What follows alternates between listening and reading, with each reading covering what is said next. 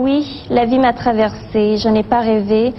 Ces hommes des milliers dans mon lit, dans ma bouche, je n'ai rien inventé de leur sperme sur moi, sur ma figure, dans mes yeux. J'ai tout vu et ça continue encore, tous les jours ou presque. Des bouts d'hommes, leur queue seulement.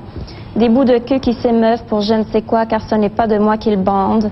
Ça n'a jamais été de moi. C'est de ma putesserie, du fait que je suis là pour ça, les sucer, les sucer encore. C'est qu'eux qui s'enfilent les unes aux autres comme si j'allais les vider sans retour. Faire sortir d'elles une fois pour toutes ce qu'elles ont à dire. Et puis de toute façon, je n'y suis pour rien dans ces épanchements. Ça pourrait être une autre, même pas une putain, mais une poupée d'air, une parcelle d'images cristallisées, le point de fuite d'une bouche qui s'ouvre sur eux tandis qu'ils jouissent de l'idée qu'ils se font de ce qui fait jouir, tandis qu'ils s'affolent dans les draps en faisant paraître ça et là un visage grimaçant, des mamelons durcis, une fente trempée agitée de spasmes, tandis qu'ils tentent de croire que ces bouts de femmes leur sont destinés, qu'ils sont les seuls à, à savoir les faire parler, les seuls à pouvoir les faire plier sous le désir qu'ils ont de les voir plier. Nelly Arcan était une écrivaine québécoise née en 1973. Cette semaine, ça fait dix ans qu'elle est morte. Elle s'est pendue le 24 septembre 2009. Elle a surtout écrit des autofictions, des livres qui partent d'elle. Son premier bouquin, Putain, raconte sa vie d'escorte pendant ses études. Elle y décortique l'aliénation féminine, l'injonction à plaire, la violence des normes. Elle parle du sexe crûment, dévoile ses rêves d'inceste. Elle lâche tout, même ce qui est très moche dedans, elle fait pas semblant. À la Bibliothèque nationale de Paris, Putain est rangé dans le rayon sociologie catégorie prostitution canadienne. Le livre a pourtant été édité par une maison d'édition littéraire. Il a été nominé par des prix littéraires. Il s'est vendu depuis sa sortie à plus de 155 000 exemplaires. Pour certains, ce n'est qu'un témoignage bien rédigé. Pour d'autres, c'est autre chose. Arcan ne dénonce pas. Elle raconte l'horreur d'être une femme. C'est violent. Ce livre, dès sa sortie, a été un grand succès. Il a reçu une large couverture médiatique. On l'a beaucoup fait poser à la manière d'une star de cinéma. Elle ressemblait à une poupée, yeux bleus, cheveux blonds. Elle était parfaite. Elle a bien tout fait pour y arriver. Anorexie, chirurgie. Et puis surtout, elle est douce et souriante, même quand on est méchant avec elle. Elle a souvent été maltraitée par les médias. Les journalistes se détournent de son œuvre pour se concentrer sur les aspects sulfureux du personnage. Ses déclarations choquent, son apparence physique et ses incohérences, et se moquent parfois à gorge déployée.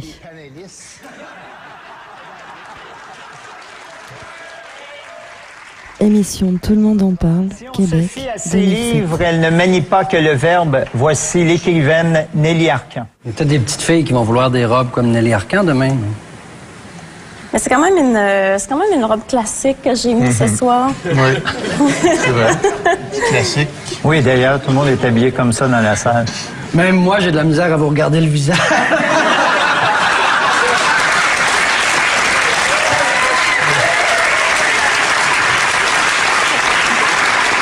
Eh oui. Voulez-vous boire du vin avec nous? Je vais donner une petite carte à Nelly euh, Oh, ben une petite carte. pendant que tu nous sers du vin. Oui. J'ai une petite, un petit souvenir Oh, pour vous. mon Je suis Dieu, très fier j'ai- que vous me J'ai un lisiez. petit peu peur. Dans vos livres, vous dénoncez le culte de la beauté, la chirurgie plastique et le désir de plaire à tout prix. On peut donc conclure que votre devise est faites ce que j'écris, mais ne faites pas ce que je vis. Ça vous? C'est un marquage. Je vais, je vais le mettre dans mon portefeuille. Hey, c'est le retour de Diane. Oui, Diane. Diane, t'as eu ta petite fille? Oui, j'ai eu ma petite fille. Comment elle s'appelle? Elle s'appelle Florence. Dans le texte La honte, qui relate son expérience traumatisante avec le monde médiatique, Nelly Arcan témoigne du manque de respect dont elle a souffert et de la transformation du discours en marchandise et en spectacle dans ce genre de talk show. L'image prenait toujours le pas sur les mots à la télévision et les mots devenaient spectacle de la vue. La honte provient du sentiment de s'être fait humilier en public par des animateurs irrespectueux, mais aussi de n'avoir pas eu la répartie face à ces, atta- ces attaques faciles et basses. Comme elle l'écrira à propos du personnage féminin, sorte d'alter ego, elle ne savait qu'écrire. En dehors de ses livres, elle ne valait rien. Elle n'était sûre de rien.